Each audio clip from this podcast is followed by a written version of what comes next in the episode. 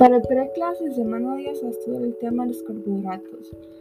La primera respuesta de marcar con X es todas las alternativas B y C. La pregunta dice los compuestos bioorgánicos se encuentran en los estados biológicos y los carbohidratos es el más abundante con un 50% en la biomasa. La pregunta 2 dice, dentro del grupo de carbohidratos son polihidroxialdehídos, son polihidrocetonas y algunos son uniones entre polihidroxialdehídos con polihidroicetonas.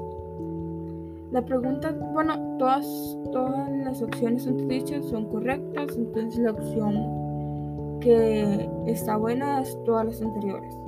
La pregunta 3 dice, los, el carbohidrato más abundante en naturaleza se encuentra en las plantas, lo producen por fotosíntesis, se conoce como el nombre de la glucosa y tiene otro nombre que se llama la destroza.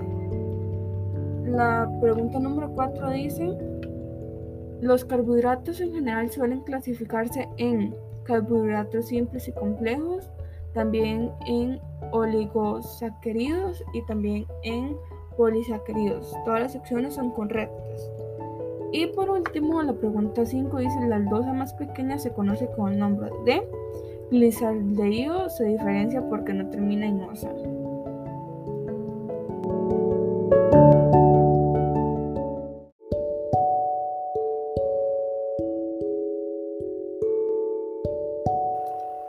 Para respuesta breve, la primera pregunta dice, explica con un ejemplo qué tipo de compuestos son es la glucosa y la fructosa indique sus diferencias y similitudes, la cantidad de carbonos que poseen y asimismo si es una aldosa o cetona y qué clase de compuestos son.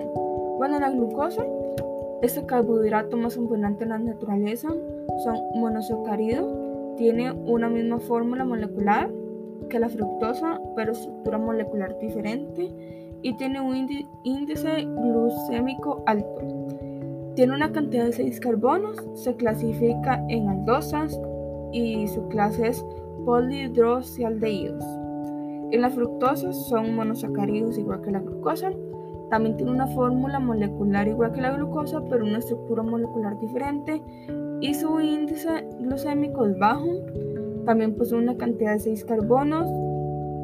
Su clasificación es una acetona y su clase es polidri citosonas. La pregunta dice, los monosacáridos también se clasifican de acuerdo con el número de carbonos en la molécula. Ilustre con un ejemplo cada uno de las siguientes, las siguientes, que es triosas, que poseen 3 carbonos, las tetrosas, que poseen 4 carbonos, las pentosas poseen 5 carbonos, las hexosas poseen 6 carbonos y las septosas poseen 7 carbonos. El ejemplo de estructura desarrollada de cada uno se encuentra en el documento PDF. Eh, la pregunta 3 dice, ¿es la sacarosa un disacárido? Explique qué tipo de enlace tiene. Bueno, la sacarosa sí es un disacárido. Posee un enlace que une los dos monosacáridos y es de tipo glu, de tipo 0 glucosídico. Eh, la pregunta 4 dice, explique qué es la notación de, de IL, para qué se utiliza esa notación y explique brevemente con la estructura desarrollada de D más gliceraldehído y D menos ácido láctico. Bueno, las notaciones de IL se emplean para describir las configuraciones de los carbohidratos, por lo cual en una proyección de Fischer de un monosacárido el grupo carbonilo siempre se coloca en la parte superior, en el caso de las aldosas, o tan cerca a la parte superior como sea posible en el caso de las cetonas. El D-gliceraldehído es un destrogiro, mientras que el ácido láctico es lobogiro, por la detección óptica que se da al igual que el punto de función o de ebullición.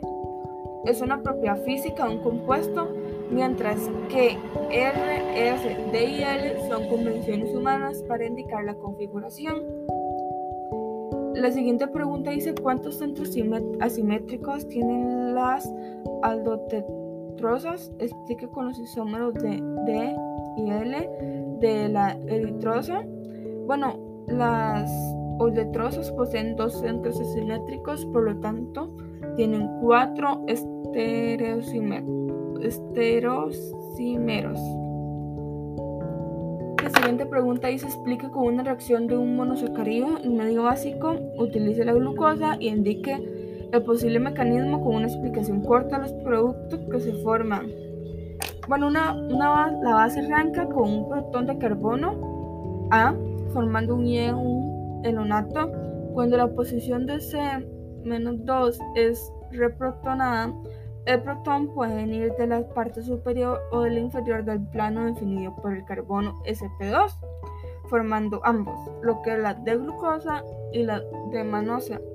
Por lo que en un medio básico, un monosacárido se convierte en una mezcla de polihidrosaldehídos y poliricetonas, dando la formación de dos epímeros. En la siguiente pregunta dice cuál es la diferencia entre la proyección de Fischer y la de Howard la formación de hemicetales. Los grupos de la derecha en la proyección de Fischer están hacia abajo en la proyección de Howard y los grupos de la izquierda en la proyección de Fischer está hacia arriba en la proyección de Howard.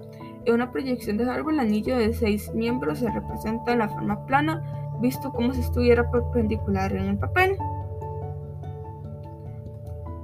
Bueno, la siguiente pregunta, la respuesta es explica qué se ve la estabilidad de la glucosa, utiliza las estructuras de silla y borde. Al dibujar la de glucosa en su formación de silla se muestra porque es la aldeosa la más frecuente en la naturaleza. Para convertir la proyección de Howard de la de glucosa en su conformación de silla se debe empezar a dibujar de manera que el respaldo esté a la izquierda y el reposapiés a la derecha. Luego debe colocar el oxígeno en la esquina superior derecha y el alcohol primario en la posición ecuatorial. El grupo alcohol primario es el sustituyente del mayor tamaño y se sabe que los sustituyentes grandes son más estables en posición ecuatorial porque hay menos impedimento estérico en esa posición. Eh, bueno, ¿cómo se forma un glicódico? No, glicósido. ¿Cómo está conformado el enlace glicosídico? Y cuál es su importancia. Los hemacetales cíclicos formados por un monosacárido pueden reaccionar con un alcohol para formar dos acetales. El acetal de un azúcar se llama glicósido y el enlace entre el carbono anomérico y el oxígeno. Alcohol se llama el enlace glicosídico son empleados en procesos biotecnológicos o materiales primas para la formación de diversos fármacos. Bueno, la neparina. La neparina es un polisacárido presente principalmente en las células que delimitan las paredes arteriales. Su función es liberar para prevenir una coagulación excesiva cuando hay una, lesión. Algunos de sus alcoholes y grupos aminos están fulfonados, algunos de sus grupos de alcohol están oxidados y algunos de sus grupos amidos están acetilados.